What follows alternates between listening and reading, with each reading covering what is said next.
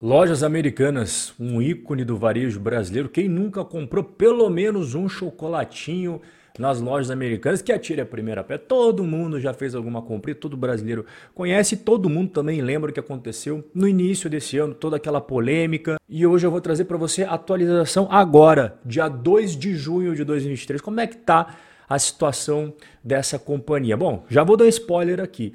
É extremamente delicada. Hoje, foi publicado aí pela Reuters que os investidores das americanas rejeitaram o plano de recuperação da varejista porque o plano era que quem tem as debêntures, em resumo, o debenture nada mais é do que você emprestar dinheiro para uma empresa. Então, a empresa ela te dá um título dizendo que você tem direito a receber aqueles valores mais juros e correção monetária. Então, você entrega o dinheiro para a empresa, depois a empresa vai pagar o que você emprestou mais juros e correção. É isso daí, simplesmente é tranquilo dessa forma. E as pessoas que têm isso daí se chamam debenturistas. E os debenturistas teriam que aceitar desconto de pelo menos 70%. É claro que eles não aceitaram e o assunto deve ser discutido novamente no final desse mês. E junto com isso, tivemos a publicação no próprio site de relação com investidores das lojas americanas dos resultados mais recentes do dia a dia ali da empresa. E cara, e dá uma olhada, que triste saber que uma empresa que tem dezenas de milhares de colaboradores, pessoas que dependem do trabalho nas americanas para botar dinheiro dentro de casa e pagar as coisas, a tristeza que é ver o que está se tornando as lojas americanas. Toda vez que eu vejo uma empresa entrar numa situação como essa, eu penso principalmente em dois grupos. Um deles os fornecedores. Porque às vezes os caras ficam imaginando, ah, grandes fornecedores, tô nem aí, Robert. Só que, cara, existem aqueles pequenos fornecedores, sabe? Aqueles microempreendedores, aqueles pequenos empreendedores, que quando alguém deixa de pagar ele, às vezes significa o fim das operações. E outro grupo que eu penso bastante também são nos funcionários, porque tem muita gente que trabalha nas lojas americanas que tem um monte de dívida para pagar, que tem um monte de boleto para pagar e com a empresa nessa situação, provavelmente ele vai perder essa fonte de renda e, consequentemente, vai impactar não apenas a vida dele, como a vida da esposa, dos filhos, né, daquelas pessoas dentro da família ali. E já está acontecendo demissões, tá? As lojas americanas, eles já demitiram 5 mil funcionários. E ela também já fechou 30 lojas físicas. Eu não vou recapitular aqui tudo o que aconteceu desde janeiro até agora, porque eu já fiz uma live falando só sobre isso. A única coisa que eu vou relembrar você é o seguinte: que as americanas entrou com o pedido de recuperação judicial lá no dia 19 de janeiro, após a revelação de uma inconsistência contábil da ordem de 20 bilhões de reais. E daí para frente, eu fiz uma live explicando tintim por tintim tudo o que aconteceu nas lojas americanas, igual você está vendo aí na sua tela. Então, se você tem curiosidade de saber tudinho o que aconteceu, as repercussões, os problemas, o tamanho da dívida, tudo isso tem nessa live para você assistir. O nosso foco aqui hoje é ver a atualização do cenário das lojas americanas. A gente pode começar falando das ações, né? porque os investidores de ações estão preocupados com o preço da ação na bolsa de valores. E só esse ano a queda é de 87%. Aqui, ó, você está vendo caindo em linha reta aqui no gráfico, ó, foi exatamente na época em que houve a divulgação desses problemas, dessas inconsistências de 20 bilhões, e desde então as ações simplesmente viraram um pó. Porque nessa época muita gente perguntou se era oportunidade nessa queda e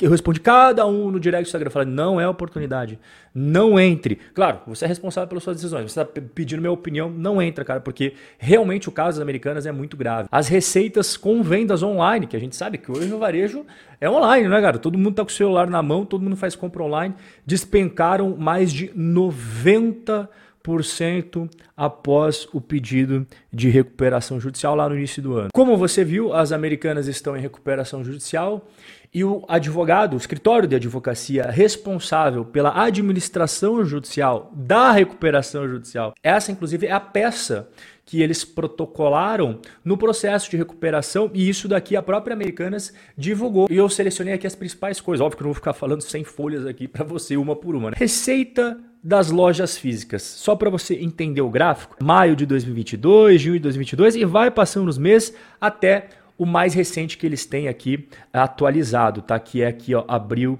de 2023. Olha que interessante, as receitas de lojas físicas caíram por conta da, da todo aquele problema, só que começaram a subir depois. Só que do outro lado, a gente tem o quê? As operações digitais.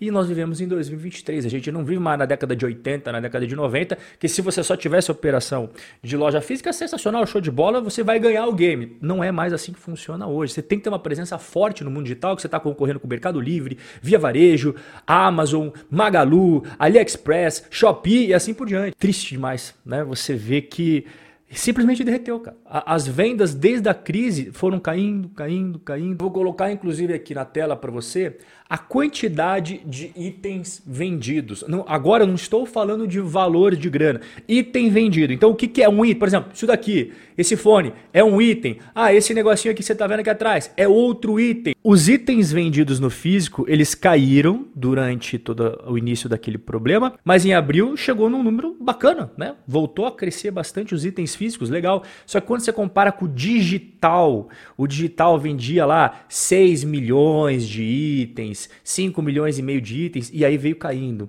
veio caindo, veio. Olha agora, olha a diferença de alguns meses para trás para agora. Quando a gente fala em ticket médio, é o valor médio de compra. Quanto que o cliente costuma gastar na loja física e quanto que ele costuma gastar na loja digital. Aqui está o pulo do gato para você. Ticket médio da loja física. As pessoas quando vão fazer uma compra, geralmente sai ali 12 reais, 10 reais, 8 reais. É essa compra que o pessoal faz na loja física. Agora, quanto que o cara costuma gastar na loja online?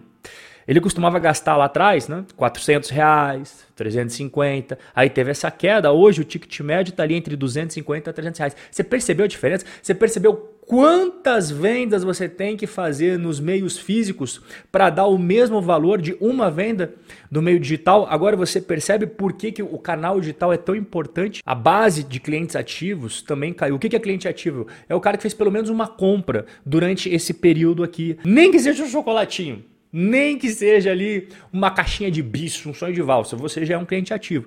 Então a, a Americanas tinha uma base de clientes 50 milhões e 12 meses depois, né, 45 milhões. Então, os clientes né, perdendo ali a, a confiança, né? Como você viu, a grande parte dos clientes continua indo na loja comprando as coisinhas físicas ali de pequeno valor, mas do digital, digital não. E para finalizar, a dívida. Qual que é o valor atualizado do endividamento da empresa?